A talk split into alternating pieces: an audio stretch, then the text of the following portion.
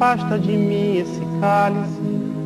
Pai, afasta de mim esse cálice. Pai, afasta de mim esse cálice de vinho tinto de sangue.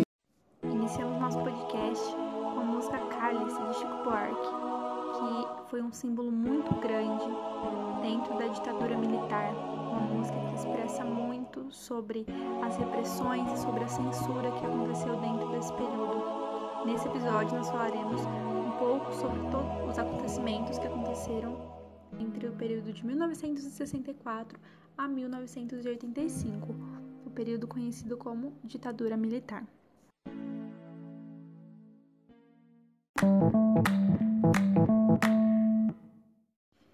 A ditadura militar começou no ano de 1964 e teve como seu primeiro militar o general Castelo Branco. O general, que era para ter ficado apenas quatro anos no governo, acabou ficando um ano a mais até do que o esperado. Dentro do governo de Castelo Branco, tivemos muitas mudanças. Uma delas foi reforçar o poder executivo e agora as eleições elas seriam indiretas para eleger o presidente. Também teve cassação de mandatos, então, se um político e professores, por exemplo, poderiam perder os seus cargos públicos a qualquer momento. Dentro da ditadura foram criados alguns atos é, institucionais.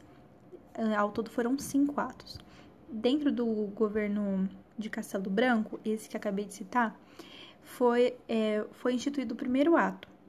Depois, logo em seguida, foi instituído o segundo ato, que dividia o governo em dois partidos políticos. O primeiro era a Arena, que era justamente o partido dos militares. O segundo era o MDB, que era a oposição, e que era contida ao máximo para que o governo militar pudesse sempre crescer e sem oposição.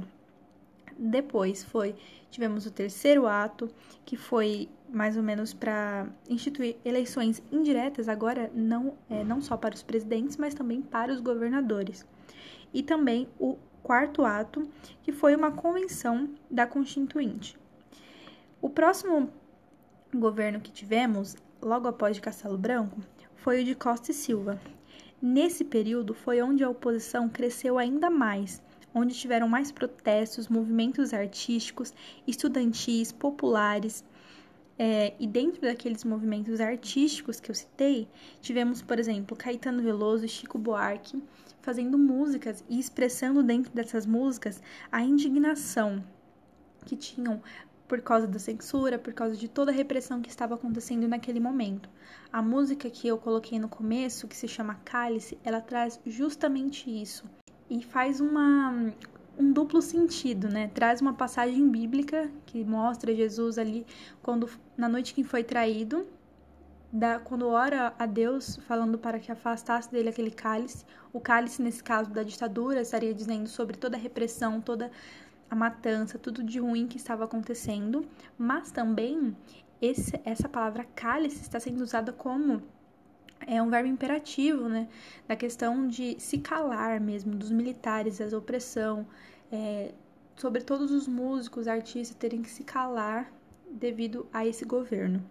Logo no governo de Costa e Silva, nós tivemos o, o último ato institucional, que foi o quinto ato, que desse ato trazia as seguintes informações, que foi o aumento do poder executivo e a diminuição do judiciário.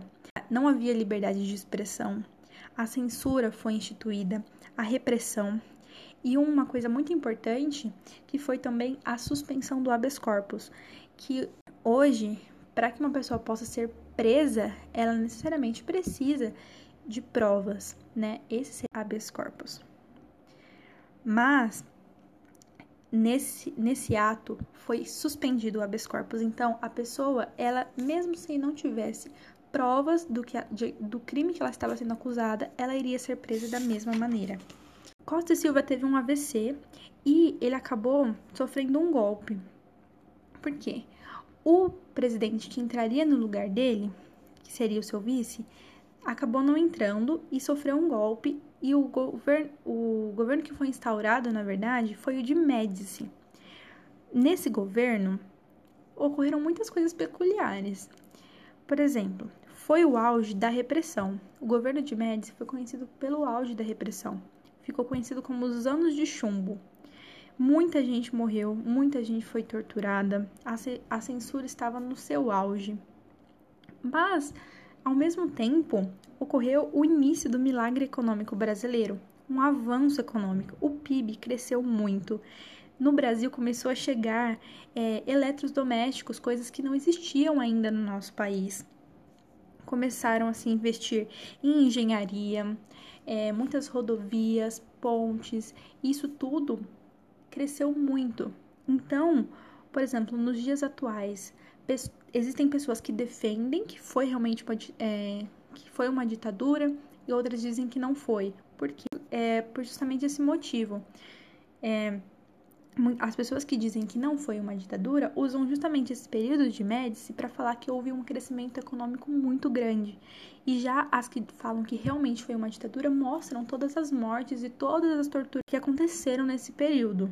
Esse é, avanço econômico foi possível justamente por ações impopulares que foram tomadas porque não existia oposição. A oposição estava totalmente repreendida.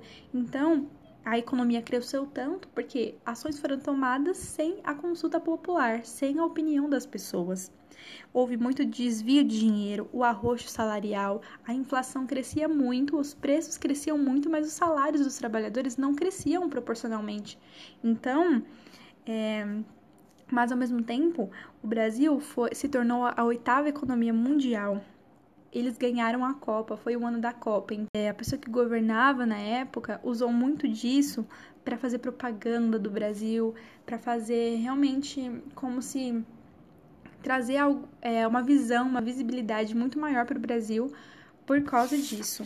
O próximo governo que teve foi o de Geisel, é, que é, em 1970 ocorreu a crise do petróleo, a ditadura já não estava dando muito certo com tudo isso que vinha acontecendo. O, o governo percebeu que hum, a ditadura logo logo ia acabar. Mas, por exemplo, muitas pessoas estavam votando no partido de oposição, que era o MDB. Então, eles já estavam ficando meio preocupados, já tinham uma ideia de que a ditadura chegaria ao fim.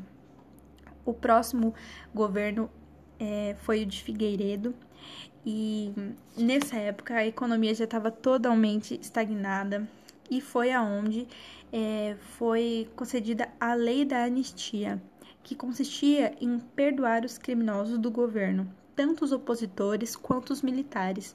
Então, muitas pessoas até hoje que foram soltas na época da ditadura militar, elas não assim, não não são procuradas nada do tipo por causa da lei da anistia. Não foram totalmente perdoadas mesmo, tanto as pessoas que eram opositoras ao governo, quanto os próprios militares que fizeram mal às pessoas. Nesse período é, do governo de Figueiredo, foi também instituído o pluripartidarismo, que agora poderiam ter mais partidos no Brasil, mais do que aqueles dois, né? mais do que o Arena e o MDB foi aonde nesse período também aconteceram as diretas já, que foram um movimento a favor da emenda Dante de Oliveira, que era essa emenda dizia e queria que as eleições diretas voltassem, que as pessoas pudessem votar diretamente nos seus presidentes. Isso e tudo isso que eu falei nesse episódio foi um pouco do que aconteceu na ditadura militar.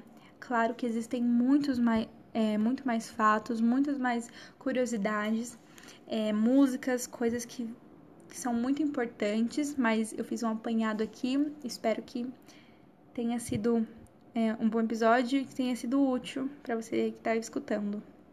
E é isso. Até mais.